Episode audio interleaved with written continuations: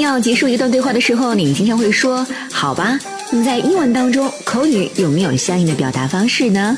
当然有，很多人都知道 “all right” 的意思，但是有多少人会知道你可以用 “all right” 来结束一段对话？